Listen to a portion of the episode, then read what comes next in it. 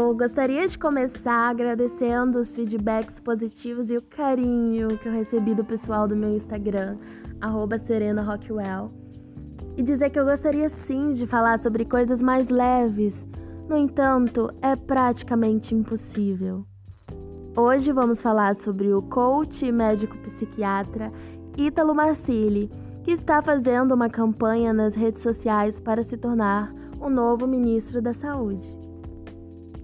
Médico esse que, se vocês pesquisarem no portal do Conselho Federal de Medicina, não encontrarão nenhum registro. Há quem diga que é mera formalidade, mas, de acordo com a lei, somente profissionais certificados podem anunciar sua especialidade. Bem controverso, não? Principalmente pelo fato de ser bem estranho um médico virar coach. Na maioria das vezes, os coaches são pessoas sem formação, uma espécie de impostor que tenta exercer o trabalho de um profissional de fato, não o contrário. Mas por que eu tô falando isso, né? De fake news o Bolsonaro entende, e tudo que o governo quer é alguém que não seja médico de fato, ou no mínimo não haja como tal, ignorando a ciência e todos os protocolos aplicados no mundo. Perfeito, né? Não poderia ser alguém melhor. Ele é totalmente alinhado com o governo. Ele é amigo dos filhos de Bolsonaro, seguidor fiel do Olavo de Carvalho. Inclusive, entre os anos de 2007 e 2008, Ítalo viveu, literalmente viveu na casa de Olavo de Carvalho. Ele bebeu diretamente da fonte da pseudo-filosofia conservadora que emergiu no Brasil. E em sua página no Facebook há um testemunho sobre esse período, onde ele tece inúmeros elogios ao velhote babaca com quem ele aprendeu a fazer live na internet, bebendo uísque e fumando charuto. Porque, mesmo falando muita bobagem, isso traz um certo ar de superioridade intelectual. Ele é praticamente um filho uma versão mais jovem, mas não menos imbecil de seu mestre Olavo. Muito popular no Instagram, ele sempre faz vídeos expondo suas opiniões sobre diversos assuntos. Eu me propus a assistir e trazer algumas das opiniões de Ítalo Marcilli. O primeiro, com a participação da produtora audiovisual Brasil Paralelo, que tem como missão de seus filmes revisar a história, e mostrar o lado da direita. Parece piada, né? A história é o que é, já aconteceu. Você não pode modificar os fatos históricos. Claro que todo tipo de história tem mais de um ponto de vista, e na história do período de 64, temos o lado dos militares, que tomaram o Brasil, torturaram e mataram milhares e o lado dos mortos, desaparecidos, sobreviventes e exilados políticos que sofreram por gente lunática, que temiam e temem até hoje uma ascensão de um comunismo que só existe na cabeça deles. Enfim, no início, num papo descontraído, eles reclamam de, olha só, censura. Isso mesmo. Os caras que apoiam a ditadura militar reclamam de censura do YouTube e Instagram. Bom, talvez, assim, só talvez, se eles parassem de disseminar narrativas mentirosas, não receberiam tanto strike como lembrete de falar a verdade. E eles continuam. Falam mal da iniciativa de governos anteriores de, abre aspas, expandir o acesso à universidade de qualquer jeito, fecha aspas, e do fato do Brasil ter mais faculdades de direito que o resto do mundo inteiro. Bom, o Brasil é um dos países mais burocráticos do mundo. Acho que a oferta abundante de advogados não é problema. Mas para esse pessoal, quanto menos gente ter acesso à educação, formação e profissão, melhor, né? Inclusive, o Ítalo, nesse momento, diz que vender bala no sinal é melhor que trabalhar como estagiário no escritório de advocacia. Sim, ele diz isso e reforça que o aumento de pessoas com curso superior no Brasil é uma anomalia. Sim, ele usa essa palavra. Inacreditável, né? continuam dizendo que, abre aspas, as pessoas buscam validação por estética, diploma de especialista, e que não importa quem tem a verdade, mas quem tem a autorização, o diploma para falar. E por isso estamos nesse caos. Fecha aspas. Não, querido, estamos nesse caos justamente porque não acreditamos mais nos especialistas. Porque se respeitássemos os professores, jornalistas, cientistas, médicos de verdade, etc., o povo brasileiro não tinha se deixado seduzir por ideias de um filósofo que não terminou o curso de filosofia. Tinham escolhido o professor ao invés do militar que tem orgulho de ser burro, imbecil e preconceituoso. Definitivamente, o problema é o contrário. E eu até acredito na sabedoria popular, mas eu não acredito em burrice por excelência. Todos os esforços para que a educação seja para todos é válida, mas vocês não suportam ver pobre na universidade, né? O mesmo cara que critica as universidades é o mesmo que diz vender o cursinho que ele fala meia hora por 10 mil reais. Vocês percebem? Eles querem a população burra para que passem a acreditar em gurus como Olavo de Carvalho e Ítalo Massili e eles possam cada vez mais ganhar dinheiro. É um negócio e tanto. E o que esse cara deseja em se oferecer como possível ministro da Saúde no meio de uma pandemia?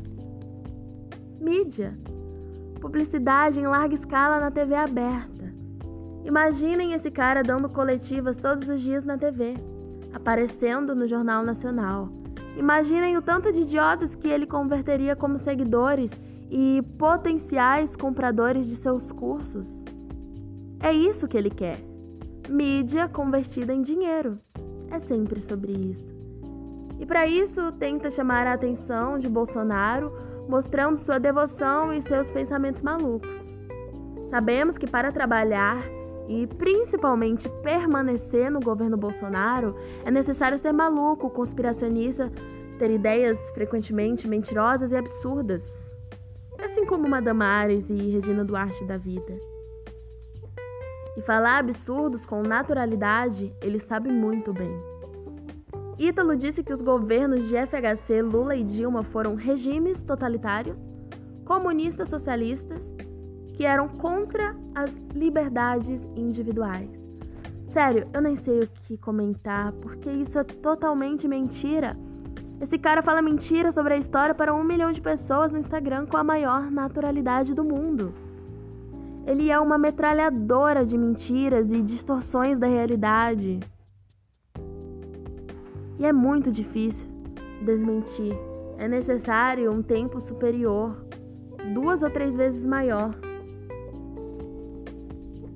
E o mesmo cara que disse em outra live ter curado um pedófilo, nessa live em questão, aos 54 minutos e 47 segundos, diz: abre aspas.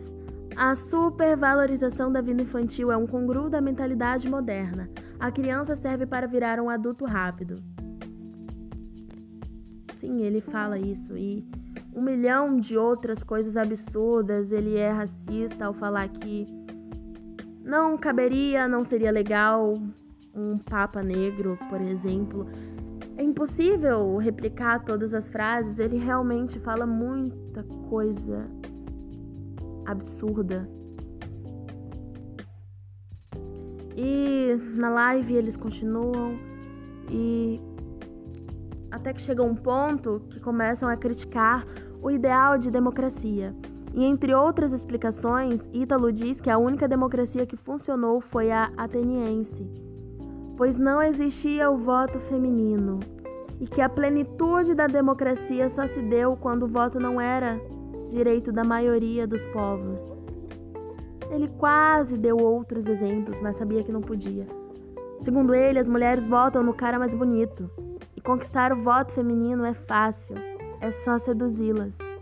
E diz isso usando o exemplo do Churchill, falando que ele não seria eleito pelo voto feminino porque era feio. Bom, como se existisse político bonito, né? O único que eu conheço é o Fábio Osterman, mas ele tá lá por sua competência. E eu espero que eu não me arrependa desse elogio futuramente.